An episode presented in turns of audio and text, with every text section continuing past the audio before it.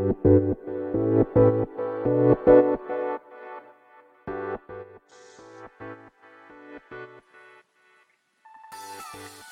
い、始まりました。本を読んでは独り言ラジオ。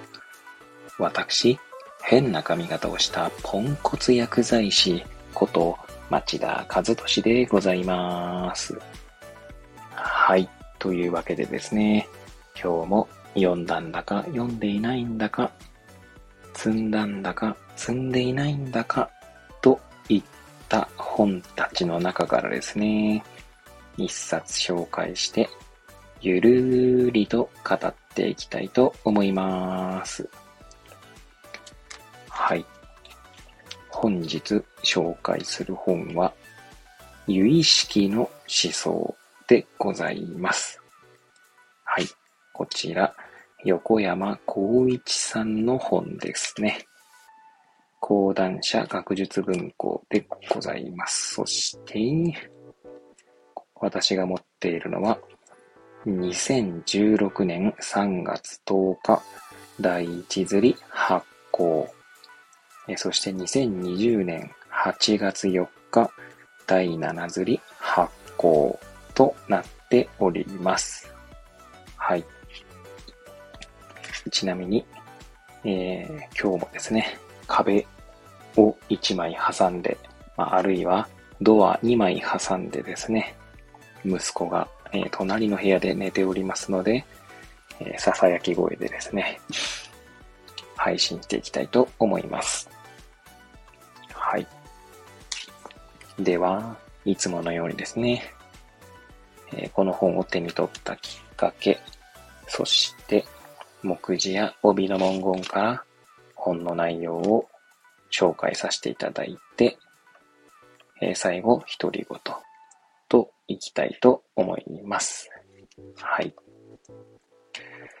まずですね、えーまあ、この本、またなんでまた配信しようかなと思ったかというと、まだ配信していないっていうのも一つなんですけれども、えー、おとといですね、配信した空の思想史のところでもですね、えー、お話ししましたけれども、この有意識の思想をですね、っていうのの方が、まあ、空という概念よりも先に知ったんですね、有意識というね。はい。なので、まあ、空を、空の概念を配信したら、まあ、やっぱ有意識も配信しとこうかなと思って、本棚から手に取ったんですけども、はい、まあまあ、これは配信するきっかけですね。はい。この本をですね、まあ、手に取ったきっかけ、手に取ったっていうのはですね、購入したきっかけですね。まあ、こちらは、そのおとといの放送でもお話ししましたけれども、えー、 Voicy の荒木博行のブックカフェにてですね、この唯識の思想という本が取り上げられておりましたので、はい。まあ、それでですね、最初 Kindle ですかね。で、購入して、え途中まで読み、えー、そして、えー、Kindle じゃなくてちゃんと本で買おうと思って買って、え、購入した後に途中まで読んで挫折しと、読み途中の本でございます。はい。まあ、そんな感じでですね。まあ、なかなかですね、あの、教の概念というのはですね、まあ、あくまで私にとってというだけなので、他の方にとってどうかはわからないんですけれども、なかなか難しいんですね。分かったようでわからない。はい。まあ、それはもちろん修行を伴ってないからなのかもしれませんし、あるいはですね、えー、っと、私以前聞いたラジオ番組でですと、あの、有名な古典ラジオというね、番組がございますけれども、古典ラジオの深井龍之介さんがですね、おっしゃっていたのが、仏教というのはですね、もう究極に、究極にじゃなかったか、まあ、とにかく、もうめちゃくちゃロジックであると。ロジックによって積み上げられたものだと言ってたんですね。はい。で、確かに、うん、この本とかですね、有意識の思想とか読むとですね、しっかり論理だっていうわけなんですけれども、私自身がですね、どっちかというと論理的な人間というかですね、まあ、論理的な人間という言い方も変ですけど、まああんまりこう、うん、なんか、どっちかというと感覚的な人間なんだと 自分では認識しているので、まあ、そういう意味でもですね、こういうロジックで成り立っている概念をですね、まあ、理解しにくいというか、まあ、私がですね、という、まあ、性質があるのかななんて思っております。はい。そんな感じでですね、まあ、なかなか私自身も今ですね、この有意識の思想を全くもって理解してないと言っても過言ではないんですけれども、ただ有意識という概念をなんとなく、そうですね、表面を撫でたぐらいですかね。はい。そんなぐらいの感覚で、有意識の大切さについてはなんとなく、えー、まあ、存じ上げているという感じでございます。はい。では、えー、この本の内容をですね、えー、目次と、まあ、帯の文言から紹介するんですが、まあ、帯はですね、これないんですね。買った時についてなかったので、まずは、えー、カバーですね。カバーに、まあ、この本の概要が書かれておりますので、え、カバーの背表紙側ですね。背表紙側の文言を読み上げたいと思います。科学、哲学、宗教の三面を合わせま、合わせ持つ普遍的仏教思想、由意識。生かされて生きることを知る大乗仏教の根本思想は、八種の式が世界を生み出し、感覚や思いや言葉は真相の心から表層に現れると説く。不可思議にして深淵な心の構造を観察、分析し、そのありようを解き明かす由意識とは何か。この古くて新しい思想の世界へと誘う最良の由意識入門書。はい、と書いてあります。はい。では、目次の文言を紹介していきたいんですけれども、まずこの本ですね。えー、全部で280ページですね。はい。学術文庫版の後書きが終わるのが280ページでございます。はい。そんな280ページの本がですね、えー、全部で12章に分かれております。ちなみに私はですね、これ、えー、文庫の方はですね、3章で挫折してますね。3章に、あの、なんだ、しおりが挟まっております。確か、Kindle の方はもう少し後ろの方まで読んだ記憶があるんですけれども、はい。まあ、どちらにしろ挫折しているのは変わりありません。はい。では、各章のタイトルを紹介していきたいと思います。第1章、一人一宇宙。第2章、心が迷う。第3章、意識の働き。第4章、心は微細に働く。第5章、自我に囚われてしまう人間。これ囚われていいと思うんですけどね、これ。えー、多分。うん。えー、第6章、すべてのものは心が生み出す。第7章、新しい身体感。第8章、心の真相が作り出す自然。第9章、ヨーガの生活。第10章、爽やかな覚醒の朝を迎える。第11章、他者のために生きる。第12章、有意識を今に生かす。はい。以上、第12章で、え全部12章ですね。はい、構成されております。はい。では、えー、独り言ですね。最後独り言ですけれども、そうですね。私の中ではですね、結構、この、まあ、えー、目次のタイトルで言うと、一人一宇宙というところですね。はい。ここがですね、やはり、まあ、有意識といえば、この言葉という感じで、えー、なんつうでしょう。まあ、認識しているんですけれども、まあ、それこそですね、以前ある紹介、この番組で紹介したかどうかちょっと記憶が定かではないんですけれども、生物から見た世界というですね、えー、本がございます。ユキスキュールさんの本でございますけれども、はい。えー、まあ、その本自体はですね、えー、まあ、有名なエピソードとしては、ダニの話とかありますけれども、まあ、私たちがですね、見ている世界というものと、えー、まあ、ダニとか、まあ、モンシロチョウでもいいんですけれども、そういった、え、他の動物が見ている世界っていうのは全く同じではないということが、まあ、書かれているわけですね。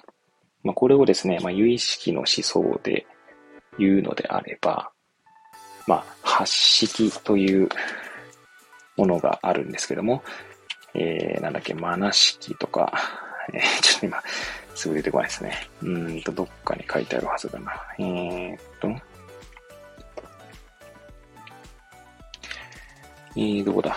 どこだ？どこだ？ちなみにですね、これパラパラとめくると、量子力学とかっていう言葉が今出てきましたね。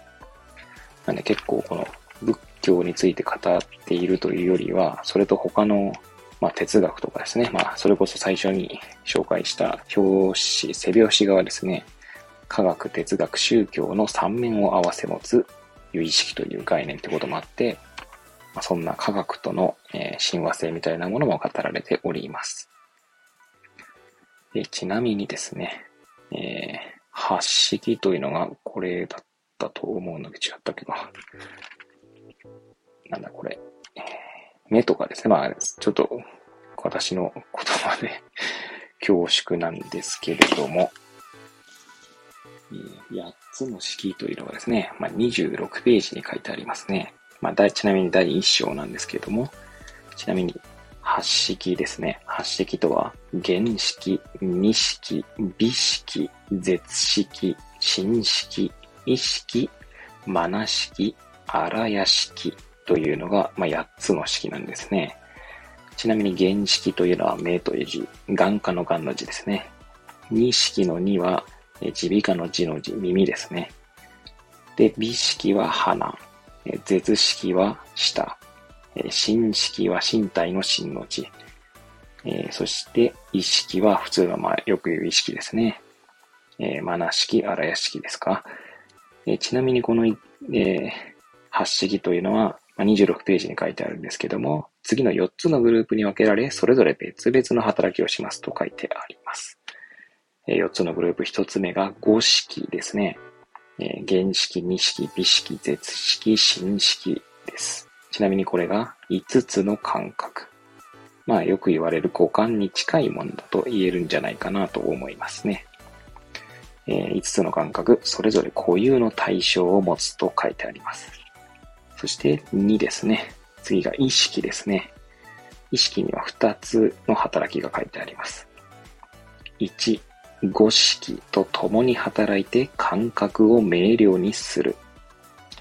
2、言葉を用いて概念的に思考する。それが、えー、発式のうちの意識の役割だと。そして、マナ式ですね。マナ式は、まあ、三つ目ですけれども、四つのグループのうちの三つ目ですね。こちらは、深層に働く、深い層ですね。働く、自我執着心、自我に執着する心。え表層の心が常にエゴで汚れている原因となる。えそして4ですね。4つ目のグループが荒屋敷です。荒屋敷には次のような説明が書いてあります。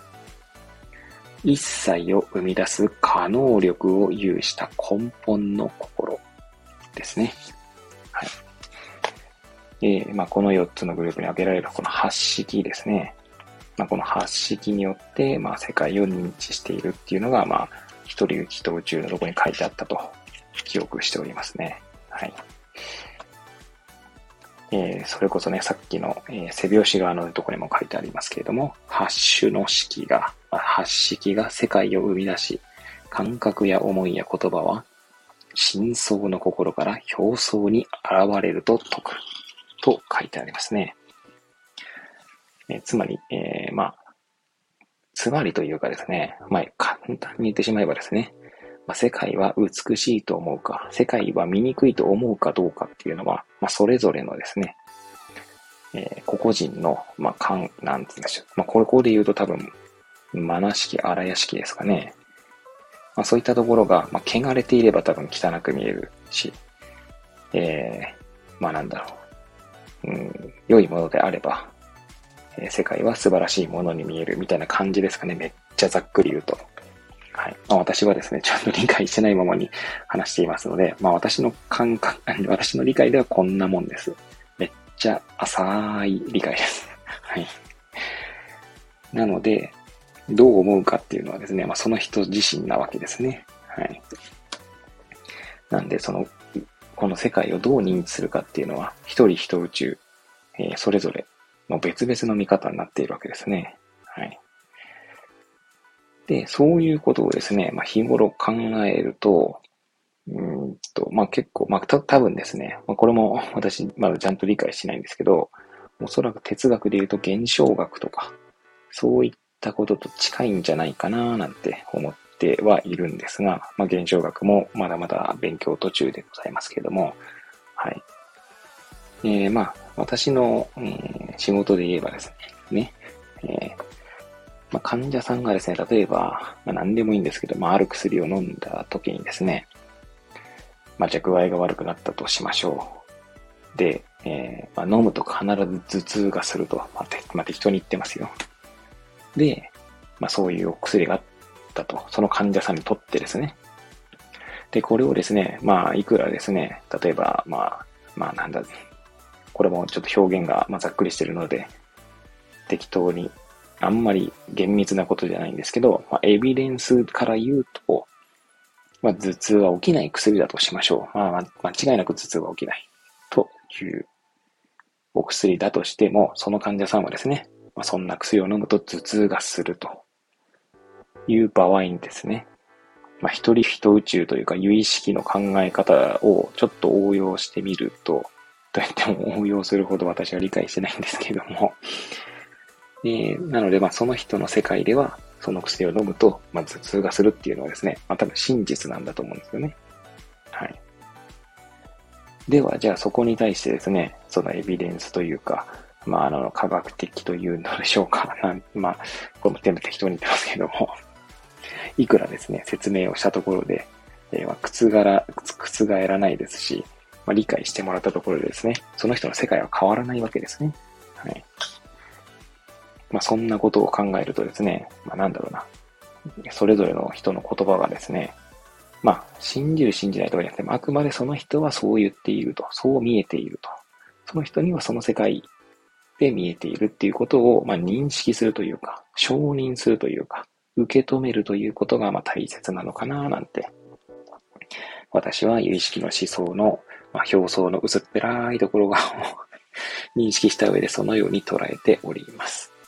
はいえー、まあ、結構ですね、有意識の思想は、まあ私全然理解してないままでなんですけれども、多分とても重要な概念なんじゃないかなと思っているので、もしご興味おありの方はですね、この入門書、有意識の思想ですね、えー、手に取っていただければいいんじゃないかなと思います。ちなみにこちらの本は定価が、えー、本体価格1110円の本でございます。はい。まあ、他にもですね、確か横山光一さんは有意識の本を他にも書かれていらっしゃったと記憶しているので、他の本を手に取っていただいてもいいんじゃないかなと思います。はい。というわけでですね、え今回は、由意識の思想を取り上げさせていただきました。えそれではまた次回お会いいたしましょう。ごきげんよう。